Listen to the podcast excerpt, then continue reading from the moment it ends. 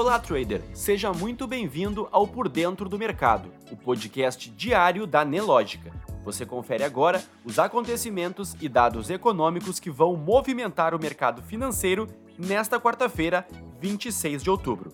Após duas quedas seguidas, o Ibovespa abriu com novas baixas hoje, em meio às turbulências eleitorais e à espera da reunião do Copom. Logo nos primeiros negócios da manhã, o principal índice da Bolsa de Valores brasileira recuava mais de 1%, descendo ao patamar de pouco mais de 113 mil pontos. Na Ásia, as bolsas abriram em altas generalizadas, com destaque para o índice Shenzhen da China, que subia quase 2%. Nos Estados Unidos, o dia também abriu com ganhos, enquanto na Europa havia quedas generalizadas. O destaque do dia até agora ficou por conta dos dados do CAGED.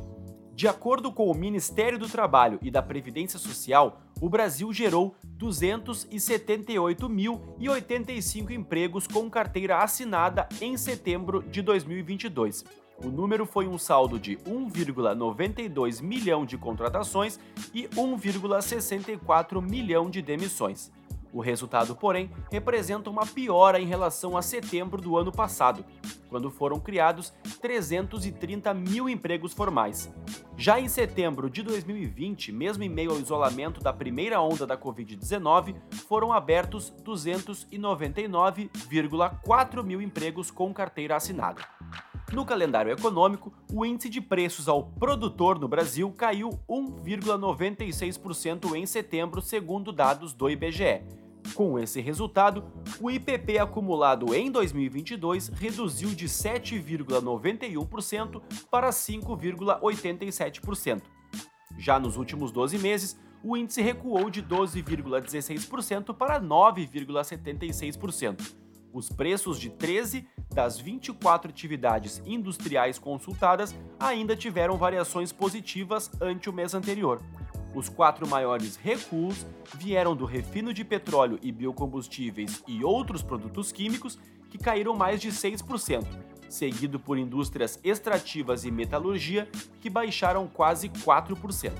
Mais tarde, o mercado espera dados sobre as vendas de casas novas nos Estados Unidos em setembro, além da variação do estoque de petróleo bruto por lá.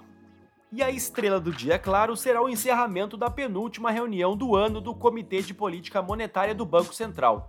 O mercado segue de olho na inflação do Brasil e em meio aos impactos de uma possível recessão nos Estados Unidos. Com esse cenário, a autoridade irá divulgar no final do dia de hoje sua nova decisão sobre a taxa básica de juros, a meta Selic.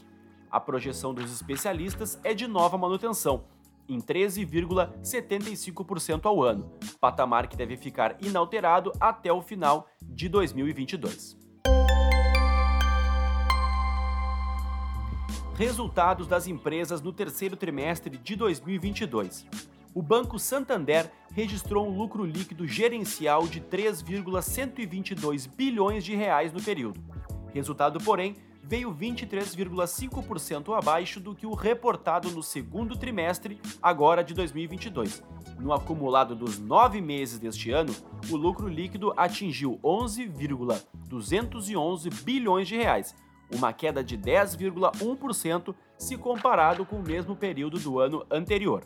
Já a VEG registrou um lucro líquido de 1,158 bilhão de reais no terceiro trimestre de 2022, foi uma alta de 42,5% ante os 812 milhões de reais registrados no mesmo período de 2021. A receita operacional líquida somou 7,91 bilhões de reais, uma alta anual de 27,6%. Ainda nesta quarta-feira, após o fechamento do mercado, teremos as divulgações dos balanços de Dexco e Clabin. No mercado financeiro, o Ibovespa devolve parte das quedas da abertura. Às 11h10, o principal índice da B3 operava em queda de 0,71%, aos 113.809 pontos. Entre os destaques de alta do dia até agora estão as ações da VEG, que disparam 5,85%. Na sequência, vem IRB Brasil, subindo 3,33%, e Vivo, que avança 2,12%. Já no campo negativo, o destaque fica por conta dos papéis de outra empresa que também teve seus números divulgados hoje. Santander Brasil, porém, cai quase 5%. Enquanto isso, Localweb recua 4,14% e Magazine Luiza 3,73%. Em Nova York, os índices operavam mistos. Enquanto o Dow Jones tinha leve queda de 0,05%, o S&P recuava 0,65% e o Nasdaq 100 caía 1,73%. O dólar, no mesmo horário, operava em queda de 0,10%, cotado a R$ 3,31. Já o Bitcoin operava em alta de 5,24% aos 20.511 dólares.